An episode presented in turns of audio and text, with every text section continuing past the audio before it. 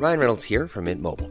With the price of just about everything going up during inflation, we thought we'd bring our prices down.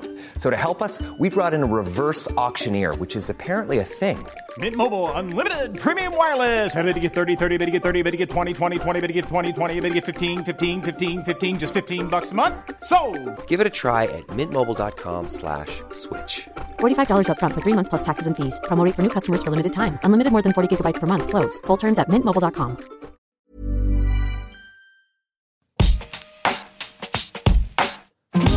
Alto Parlante, tu podcast de política. Te decimos las cosas como son. Al micrófono Pablo Marín y Arturo Aramburu. Comenzamos.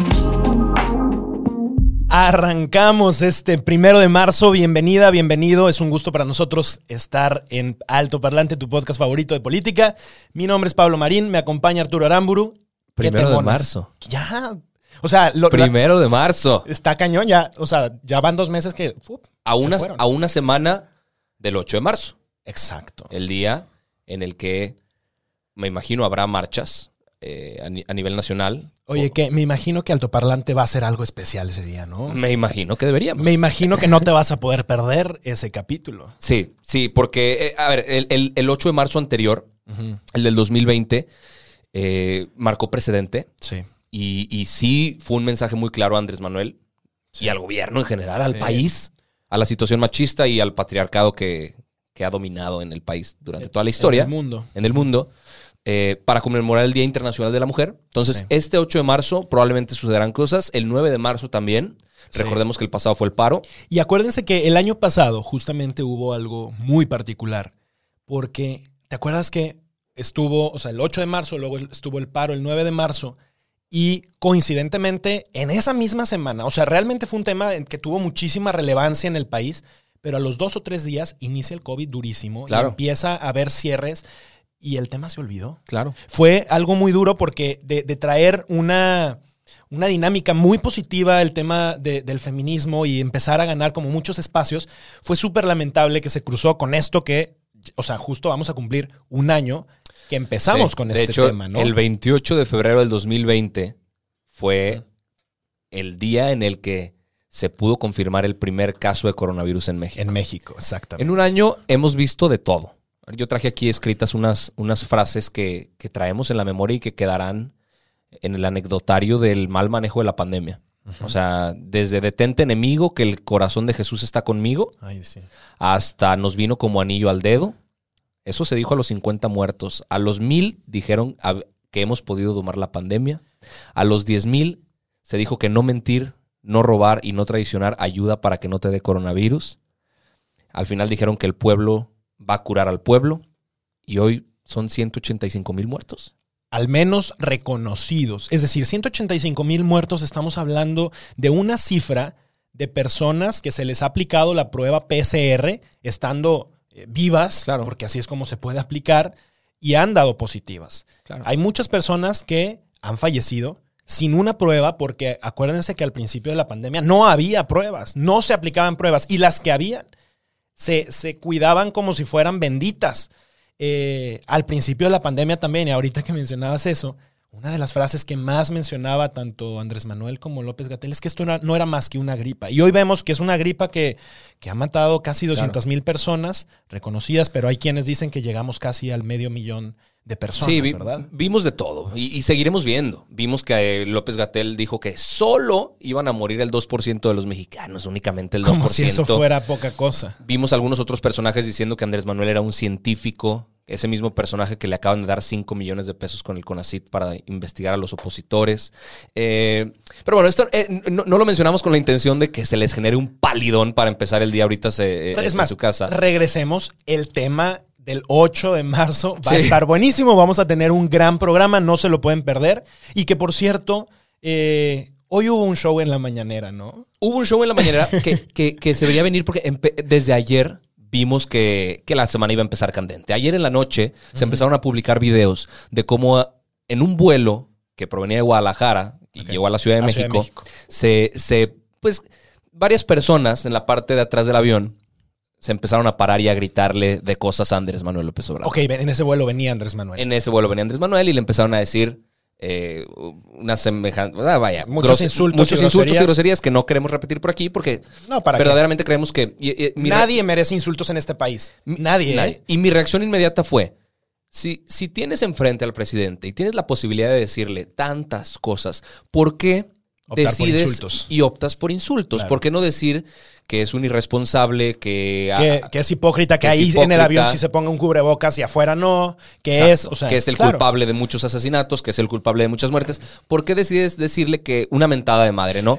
Yo creo que le das al clavo. O sea, a mí, a mí me gusta mucho esa, esa parte en la que tenemos que ser más inteligentes, ¿no? O sea, las alternativas diferentes a las que propone el, el- el- el presidente tienen que ser diferentes y tienen que ser más inteligentes. Exacto. O sea, olvídate del insulto. Si Andrés Manuel todos los días busca desde su show matutino insultar a sus adversarios y a quienes piensan o pensamos diferente a él, no seamos igual que él. Va- vamos específicamente con las cosas que no nos gustan, Claro. que, nos que nos parecen que está haciendo mal. Y específicamente contra eso, no hay insulto, hay evidencia. Claro. La mejor mentada de madre es votar. Eso. Bien. Así con la misma Bien. fuerza que le mentaron la madre en el avión, ojalá con esa misma fuerza salgan a votar. Claro. Ojalá con esa misma fuerza le digan a sus amigos, a sus familiares que salgan a votar. Porque si no, entonces no, sir- no sirve de nada el insulto. Totalmente. Quedó grabado y se generó risas y generó apoyo también para algunos que piensan que insultar está bien. De ahí no va a pasar absolutamente nada. Sí. Entonces, en el show de hoy en la mañana, en la mañanera de, de hoy, de repente vimos que, que, pues que, que pasó algo extraño, ¿no? Sí. Que se acercó un personaje. De- pues, bueno, un ciudadano, pareciera, ¿verdad?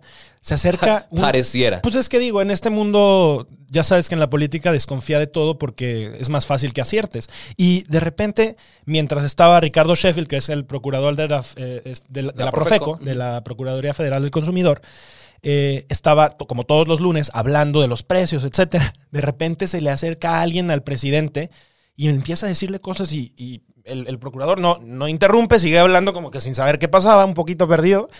Y, y el presidente así como que se le acerca a una persona del staff de Andrés Manuel y empieza a como te- decirle, no, véngase para acá, lo- y véngase lo para llevan acá. para afuera. Hablan un ratito y se va para afuera. No se sabía en ese momento como que de qué habían hablado. Después se dijo que esta persona lo habían metido al, al bote por, por narcomenudeo y eh, había, sí, le habían plantado la droga y le estaba pidiendo ayuda al presidente, ¿no? Mm. Eso fue lo que, lo que ha trascendido. A ver, estamos a horas de que esto sucedió. Siempre, ojo, en altoparlante les traemos la, la noticia de última Fresca. hora. Sí.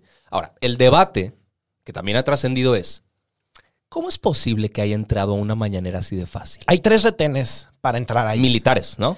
En, en dos de ellos hay, hay militares.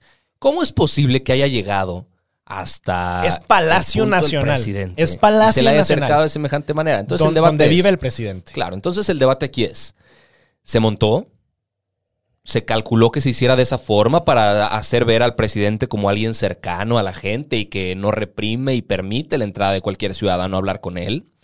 ¿O, o- o entonces hay responsables de los retenes de seguridad que no están haciendo bien su trabajo? Claro, y la vulnerabilidad de- de- del presidente. vulnerabilidad. Pero es que no solo del presidente, ¿eh? del presidente y las personas que están ahí. Claro. Porque de ellos, o sea, estando dentro del Palacio Nacional, la seguridad de todos y cada uno de los reporteros, de todas y, lo- y cada uno de los Importa. colegas que están ahí, es relevante y depende en ese momento de las personas que están a cargo del Palacio. Nacional. Si algo le pasa a un reportero, a una reportera, a cualquier persona, depende de la seguridad de Palacio Nacional. Exactamente. Por ende, del presidente. Sí, va- vamos a ver con qué nos salen, pero yo creo, como bien dices, exacto. A ver, la realidad es que el show de la mañanera está cayendo en rating. Está cayendo en rating tanto así Sí. que, la verdad, y gracias a ustedes, hoy en Spotify estamos arriba, Arriba de, la, mañanera. Y, y nos encanta y lo festejamos y ha sido gracias a ustedes y queremos seguir ahí. Así que aquí, ahora sí, viene el anuncio. Este, este anuncio es patrocinado por Alto Parlante. el anuncio y la petición. La petición, porque necesitamos que nos sigan ayudando a compartir, necesitamos seguir creciendo, queremos llegar a millones de personas.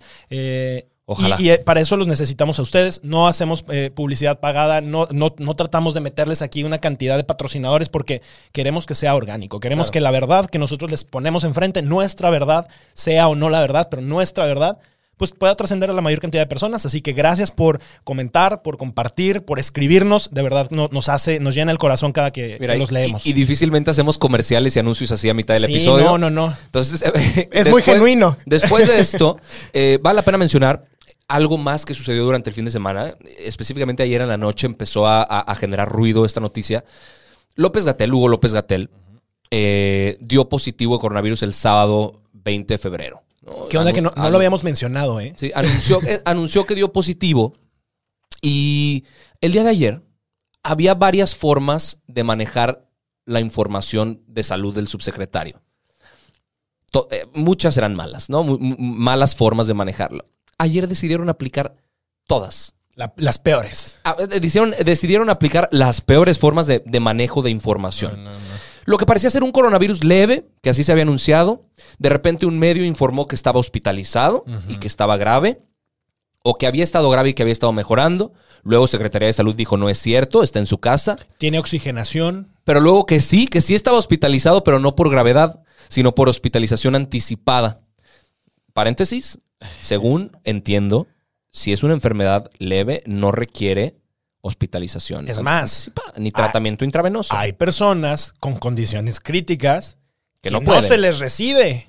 Exacto. O sea, eh, si, si se le recibió en una condición moderada, no crítica y preventiva, pues nada más por ser el subsecretario, pues me parecería que ahí hay un tema de tráfico de influencias. Claro. Por ende, habría un tema de corrupción. Claro. Porque pues, la- los tráficos de influencias es, un- es una forma de corrupción. Exactamente. Esperamos que no haya sido así. Esperemos que también esté bien, ¿no? Claro, claro, claro, claro. eh, Esa- desde esa el es la realidad. siempre, Esa siempre es deseamos salud Total. a quien sea y que ojalá mejore pronto y regrese a sus funciones pronto porque Correcto. tiene muchas cuentas que... Que saldar eh, de que otra saldar. manera, ¿no? O sea, no tiene nada que ver con su salud. Exactamente. Ahora, una de las conclusiones que sí podemos sacar de aquí es que el manejo de la información fue lamentable. Claro. Y si así ocultan información sobre la salud del subsecretario responsable de la pandemia, entonces no podemos creer absolutamente nada de lo que han dicho ni de lo que dirán al respecto de la pandemia. Claro. Porque si el encargado de difundir información miente, Sí. pues entonces pierde toda credibilidad Totalmente. en todo lo demás que diga. Totalmente. Si no son capaces de decir la verdad del estado de salud del encargado, ¿por qué deberíamos creer sobre lo demás? ¿no? Sí. Entonces dejo eso sobre la mesa para que... Y fíjate que ahorita que, que tocas ese tema, justo eh, el viernes o jueves de la semana pasada, el presidente habló que había habido una petición para saber, una solicitud de acceso a la información para saber cuánto papel de baño consumía el presidente, ¿no? Y a ver, a mí me gustaría aquí hacerte la pregunta y me gustaría conocer tu opinión. ¿Cuánto? Esa, esa, no, yo también después de cada mañanera, de verdad necesita mucho papel, pero ese tipo de información, ¿crees que esa información eh, que debería de ser de, de carácter público? O sea, ¿realmente los ciudadanos deberíamos de saberla o no? Porque traigo aquí, además de no, otras cosas alrededor de eso, traigo un ejemplo del pasado, pero me gustaría antes conocer qué es lo que piensas. Yo creo que ese tipo de detalles que imaginamos que nunca serán conocidos por el público y que nadie va a preguntar al respecto, pueden ser aprovechados por los políticos para mover dinero. Entonces, Ajá. sí, sí estoy de acuerdo en que alguien lo pregunte. Y eso, ¿y ¿Crees que y no por el algo hecho de que- saber que- si usa, que si invada usa mucho su o poco intimidad? papel? No, por supuesto que no. In- invade Son- su intimidad, A ver, hecho? son gastos para la oficina y para la vivienda presidencial que vienen de nuestro dinero. Claro. Somos Pero estás hablando de su intimidad, está yendo al baño, no, Arturo. No, somos capaces de saber hasta dónde se utiliza el último de nuestros centavos pagados en impuestos. Deberíamos de serlo. Deberíamos de hacerlo. Si es papel, si es comida. Exacto. Si ellos saben cómo yo gasto, yo puedo saber cómo ellos gastan. Claro, claro. ¿no? Yo, yo coincido con- en eso contigo. O sea, creo que a veces pareciera, y Andrés Manuel así lo pintó. Y de hecho, por cierto, dijo que esa información ya se había entregado y que dijo que se sepa. Y, y- y la realidad es que no se dio la información, se negó. Y, y mira, más allá de que si utiliza seis cuadritos o cuatro cuadritos cada vez que va al baño, porque eso no nos importa. Es porque están preguntando el monto, Claro, ¿verdad? No, no la cantidad de... Exacto. O sea, la realidad es que sí es importante y hay un antecedente. Por eso, por esta parte, el Instituto Nacional de Acceso a la Información, que de hecho el presidente quiere desaparecer, es relevante porque este tipo de peticiones que ciudadanos, que reporteros, que personas como tú, como yo, que están en sus casas, pues les da curiosidad y quieren saber y quieren auditar qué está pasando en la presidencia y con el presidente, pues lo preguntan. Claro. Vicente Fox.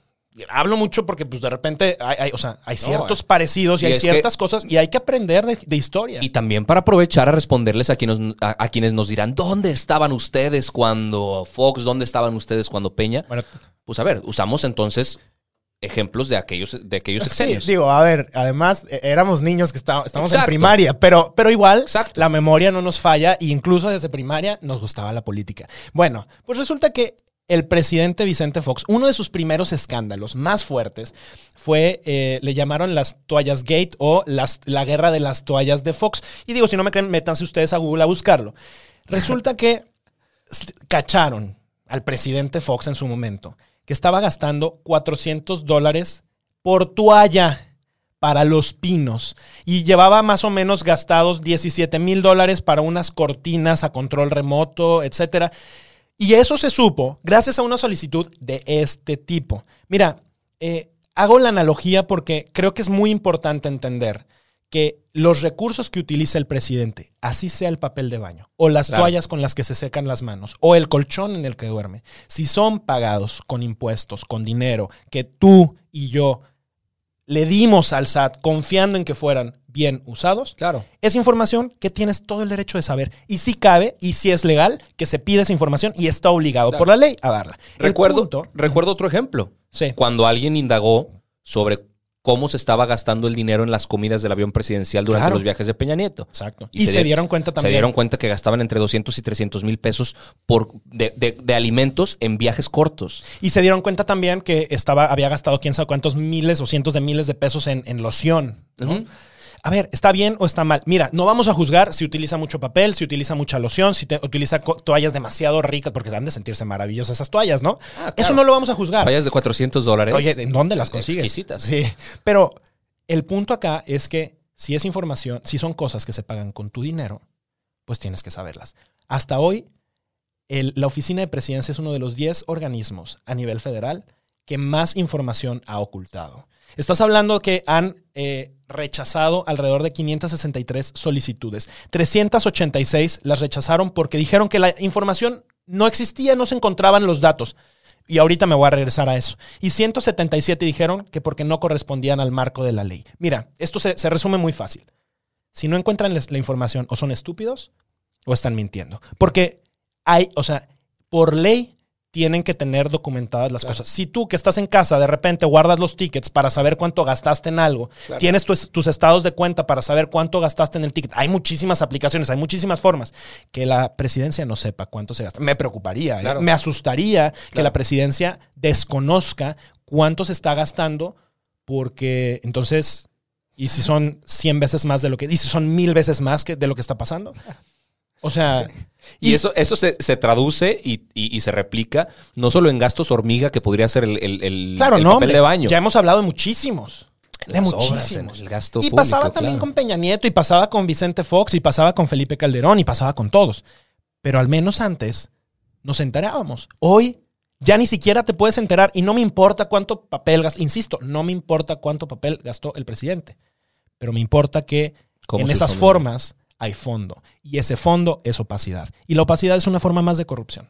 Pero Totalmente bueno. de acuerdo, totalmente de acuerdo. Ahora, en otras noticias, regresando a uno de los temas que, que más candentes eh, fueron durante la semana pasada, regresando a un tema que es de suma importancia, regresando a un tema que tiene cuenta regresiva para que algo pueda cambiar o se quede de la misma forma y sigamos eh, pues impotentes y enojados, porque realmente ya, ya no habría más que frustración de por medio, porque la próxima semana se anuncian las candidaturas oficiales. Pues Morena, este fin de semana, hizo una auditoría superior de la federación, ¿no? Diciendo algo y en unos momentos deslindándose. Y entonces, de los creadores, ya lo hemos dicho aquí, de los creadores de la rifa no rifa, de los creadores del registro no registro, de vacunas, ahora llega el retiro no retiro de la candidatura de un presunto violador. Porque hubo un anuncio el día viernes por la noche Sí. de la Comisión Nacional de Honestidad y Justicia de Morena, eh, que nos hizo pensar a todos inmediatamente que le habían quitado la candidatura. Sí, bueno. Nos A Félix hablamos. Salgado Macedonio. Nos hablamos por teléfono diciendo, ¿ya lo viste? vi- Ya, sí, sí. E- er- er- Era, era inédito. Sí. Era, era algo que, es, que tenía que ser celebrado Sí. y echarle muchas porras a las feministas y activistas que lo habían logrado. Pero resulta que no. Resulta que todo este dictamen que estaba haciendo la comisión de honestidad y justicia. Qué- qué raro que Morena tenga una comisión de honestidad y justicia. ¿Ves cómo? Cuando ya necesitas tener algo así de específico es por no, algo, no, ¿verdad? o, o- o, pues es, es- es- es incluso. eh, es, es muy extraño, no sé, hipócrita. porque es hipócrita, güey, que eso exista dentro de un partido así. Bueno, Iba a comenzar siendo un dictamen para ver si Félix Salgado Macedonio era o no tres cosas. Eh, un digno militante, o sea, que había vestido bien el nombre de Morena, que había respetado los derechos de otros y que se había solidarizado con víctimas de otros, pero de- no de otras, ¿no? de violencia a la mujer. Sí, sí, Terminó siendo una cosa completamente diferente. Estúpido. Terminaron eh, buscando tres cosas. Si tenía buena fama pública, si había ejercido violencia en contra de mujeres y si había cometido un delito. ¿Por qué es importante mencionarlo? Porque las conclusiones que se dieron de ese dictamen eran completamente, comple- completamente absurdas desde origen. Ellos no podían decir si había cometido o no un delito. Claro. Entonces lo que Le hizo... la justicia. Exactamente, lo que hizo la comisión fue de marcar una línea para, para el dictamen que era imposible concluir. Sí, claro. Entonces ellos mismos se iban a dar cuenta que lo que estaban haciendo era completamente inútil. Excede sus funciones. Ajá, y que no iba a servir de nada empezar un proceso así, porque Claro. no iba a llegar absolutamente No es conclusivo. Nada. Eh, entonces, ¿qué, qué se concluyó? Que se va a tener que hacer un nuevo proceso para elegir al candidato O la candidata. o la candidata, pero que Salgado Macedonio va a poder participar de nuevo En ese proceso. y que va a poder ganar de nuevo. Que no hay ninguna sanción, Ninguna impedimento. que no está ni inhabilitado, ningún impedimento ni nada, que están infundadas las denuncias en su contra. Eh, y lo más curioso es que dos de los personajes más importantes en la decisión son mujeres y se dicen feministas. Eloísa Vivanco y Donagía Arroyo dentro de la comisión. Cambiaron por completo el proyecto que proponía inhabilitar a Salgado Macedonio y salió con esto. Entonces, se dice, por lo menos Que en en el una interior de, esas. Morena, se- varias cosas. La Ajá. primera, que Salgado Macedonio no cometió ninguna irregularidad, que simplemente hay que repetir el proceso para ver si, si terminó siendo justo o no. Ok. Y se dice que los candidatos que están Presentando. presentando son todos unos innombrables. Casi igual de impresentables que el, mismi- que el mismísimo Salgado Macedonio. Estamos hablando de un presunto violador, pero por otro lado estamos hablando de una presunta secuestradora. Sí. Se llama Nestora Salgado. Ya hemos hablado de ella hace mucho, ¿no? Pero vale la pena recordar sí, su caso. Sí, sí, sí, sí. Ella fue comandante de la Policía Comunitaria de Olinalá. Una policía comunitaria son grupos auxiliares, generalmente en comunidades indígenas, que tienen sus propios reglamentos, que funcionan bajo sus propias reglas y que muchas veces no van acorde a los derechos humanos. Eh, en el 2013, Nestora Salgado fue acusada de 50 cargos de secuestro, tres de homicidio. Estuvo presa dos años y ocho meses. Eh, después la tuvieron que soltar porque algunas de la- algunos de los testimonios fueron obtenidos mediante tortura del Ministerio Público. Entonces el caso pues, se tuvo que desechar. O de sea, cierta como que forma. tranquilita, tranquilita no se ve que sea, ¿verdad? Y ella es una de las posibles contendientes a la gubernatura de Guerrero. Mm, Esta semana nos vamos a enterar. claro. Pero pues parece que hay de dos sopas que ninguno quisiera elegir. Sí. A mí la pregunta que me surge es, a ver, pues un- podría ser un candidato violador, una candidata secuestradora, pero los dos son senadores ahorita. Los Sí. dos viven de nuestros impuestos. Los dos. Estamos hablando de, de presuntos delincuentes. Sí. Son senadores de la República. Y además de ser senadores, tienen un fuero. Un fuero que es este, este, pues esta protección, ¿verdad? Claro. Que el Estado les da. Y otra vez, y ahorita vamos a ir al tema de cabeza de vaca. Porque es, es gravísimo y es súper delicado cómo se está abordando. Cómo lo está abordando Morena. En ese momento tú y yo dijimos, oye, bien, felicidades a las mujeres que no quitaron el dedo del renglón y también a las mujeres de Morena, porque también hubo algunas, algunas, no muchas. Un par. Pero las que estuvieron ahí dijeron, si este tipo queda, renuncio. Sí, Ojalá que lo hubieran cumplido y ojalá que si quedara, ojalá que no quede primero. claro. Pero si quedara, haya congruencia con eso. Y eso yo aplaudo enormemente a las mujeres de Morena y a las mujeres en general que no han quitado el dedo del renglón. Porque esto, si se lograra porque todavía no sabemos si se logra. Estamos, estamos si cerca. se lograra, estamos hablando de que el activismo sí funciona y le regresaría no solamente al resto de mujeres activistas y feministas, sino a los ambientalistas, a los luchadores de derechos humanos, a los, o sea, Claro. a, a la gente que lucha por la justicia en este país y porque las cosas se hagan bien, les daría la razón para tener una esperanza y pensar que sus activismos, que sus luchas, que lo que hacen todos Vale los pena. días puede dar resultados y puede dar frutos y valdría la Claro, pena. en momentos importantísimos. Hemos El hablado país aquí- le urge eso. Sí, hemos hablado aquí de, de una analogía de las ranas adentro de una olla con agua hirviendo. Claro. ¿no? Que le van calentando el agua poquito a poquito hasta que se duerma y se acabó. El agua ya está muy caliente. Somos las ranas en el país donde el agua está casi hirviendo. Y este tipo de ejemplos esperanzan y dan oxígeno para que sigamos luchando. Y velemos porque realmente eh, resista la eh, cordura, la justicia, la honestidad en ese tipo de comités y que realmente sean congruentes con lo que el país necesita, con lo que la gente que votó por ellos les está pidiendo que hagan, porque eso es lo que Totalmente. necesitamos en este país. Y no estoy hablando de Morena, estoy hablando de todos los partidos. O sea, esa hipocresía es de todos los partidos. Esa doble moral, esa es en, en todos los partidos, porque están funcionando idéntico. Claro. Sedientos de poder, no les importa transgredir lo que sea. Claro. Oye, actualízanos del tema de cabeza de vaca, ¿no? Ahorita ya que lo mencionaste. Pues bueno, o sea, segui- sigue el tema, siguen las acusaciones, siguen diciendo que eh, pues Cabeza de Vaca tiene el proceso abierto, lo, es- lo están sometiendo a la Cámara de Diputados para que le quiten. presentaron unas cajotas, ¿va? De, Sí, digo, yo nunca. evidencia. Mira, a ver, de arranque, si eso cabía en una USB, ¿por qué llevar carretillas con, con cajas, verdad?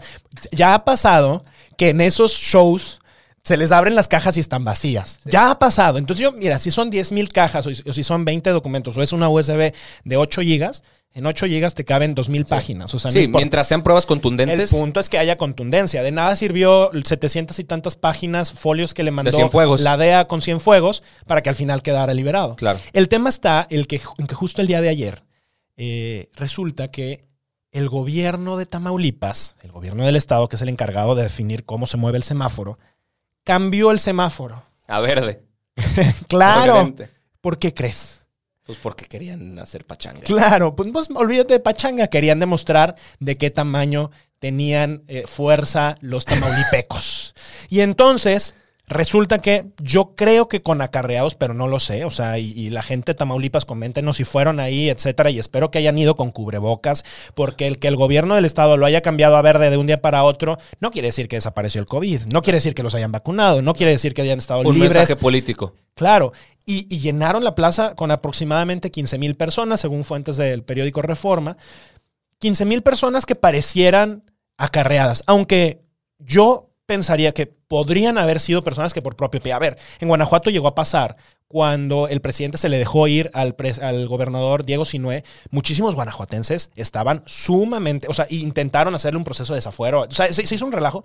Muchísimos guanajuatenses estaban, y estábamos, porque a mí me tocó estar justamente allá, eh, muy indignados, Claro. muy molestos, muy enojados, y la gente sí estaba a punto de salir a las calles para decirle a Andrés Manuel, hasta aquí. O sea, aquí no. No dudo que podía haber sido, pudo haber sido algo genuino. Eh, no lo sé. Acuérdense que otra vez estamos en momentos políticos y así como Andrés Manuel utiliza las cosas de forma política, cabeza de vaca, También. exactamente igual. Exactamente. Pues venga, eh, eso fue todo por el episodio Se Alto nos fue el Parlante del día de hoy. Ya se nos fue el tiempo. Espero que, que, que los temas que hoy tratamos vayan fluyendo de, de- Sí. de manera pues, favorecedora para nosotros como ciudadanos mexicanos. Vamos a ver qué sucede. Hay un temita rapidísimo. Sarkozy, el presidente, expresidente de eh, De Francia. Francia, resulta que va a ir a la cárcel y le dieron tres años de sentencia por corrupción. Es el primer presidente en la historia de Francia que enfrentará a la justicia sí por este puede. tipo de cosas. Allá sí si se allá puede. se puede, aquí también se puede. Exactamente. Aquí también se puede y que sea solamente un ejemplo para saber cómo se hacen las cosas con quienes las hacen mal. Esto fue Alto Parlante, tu podcast favorito de política. Por favor, compártenos eh, con todos tus conocidos, porque cada recomendación que vemos, que nos etiquetas, para nosotros es una palmadita en la espalda que nos llena de, Por favor, suscríbanse en YouTube. Estamos como a 50, 70 personas de llegar a los 10 mil. Ah, ya, hombre, son bien poquitos. Eh, nos encanta y además nos encanta también leer lo que nos dicen por ahí. Siempre los leemos, siempre estamos al pendiente y eh, pues por acá los vemos el próximo jueves. Es todo por hoy, pero sin llorar. Estaremos de vuelta cada lunes y jueves en todas las plataformas. Si crees que alguien necesita entender las cosas como son, compártele este capítulo. Nos vemos. Ever catch yourself eating the same flavorless dinner three days in a row? Dreaming of something better? Well, HelloFresh is your guilt-free dream come true, baby. It's me, Kiki Palmer. Let's wake up those taste buds with hot, juicy pecan crusted chicken or garlic butter shrimp scampi. Mm. Hello Fresh. Stop dreaming of all the delicious possibilities and dig in at HelloFresh.com. Let's get this dinner party started.